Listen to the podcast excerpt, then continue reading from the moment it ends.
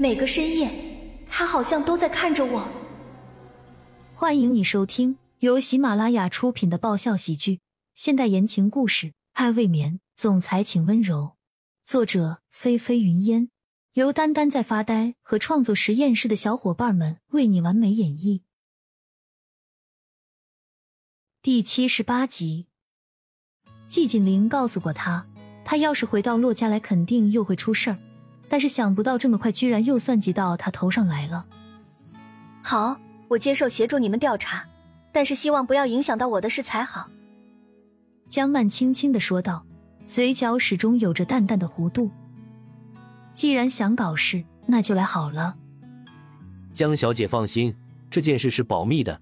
知道的也只有少数的人和各企业的董事，依旧相关人物而已。那么现在就请江小姐和我们走一趟。另一个男人说着，便站起了身，一副马上就要走的样子。现在，江曼挑眉问道：“未免也太急了吧？”对，江曼知道没法拒绝，她起身优雅的笑着：“还请两位先下去，我随后就来。”看他们说的多好听，完全是保密的。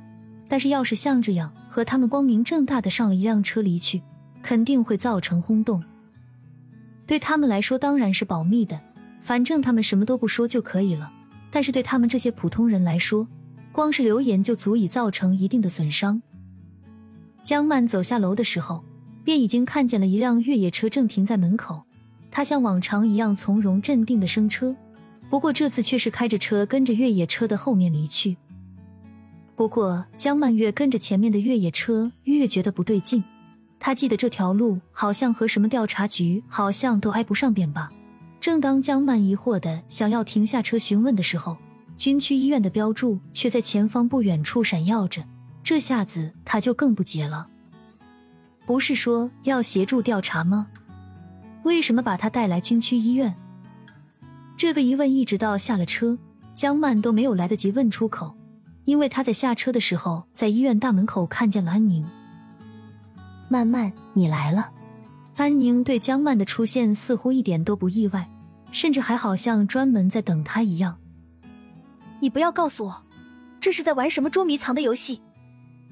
江曼斜了安宁一眼，看似漫不经心，可是却把安宁的神情都看入了眼底。他似乎很累，眼里更好像掺杂着高兴和害怕。江曼心里更加狐疑了，不过倒是也没多问，任由安宁拉着自己朝医院的住院部走去。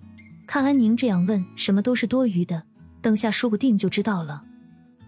安宁拉着江曼走进了一间病房，一走进房间里面坐着的一个人，就让江曼眼眸转了转，但是却没有更多的反应，随即眼光就瞄到了病床上的人。他怎么了？江曼吃惊的看向安宁，什么情况她都想过，就是没想过李然竟然会受伤住院。先坐。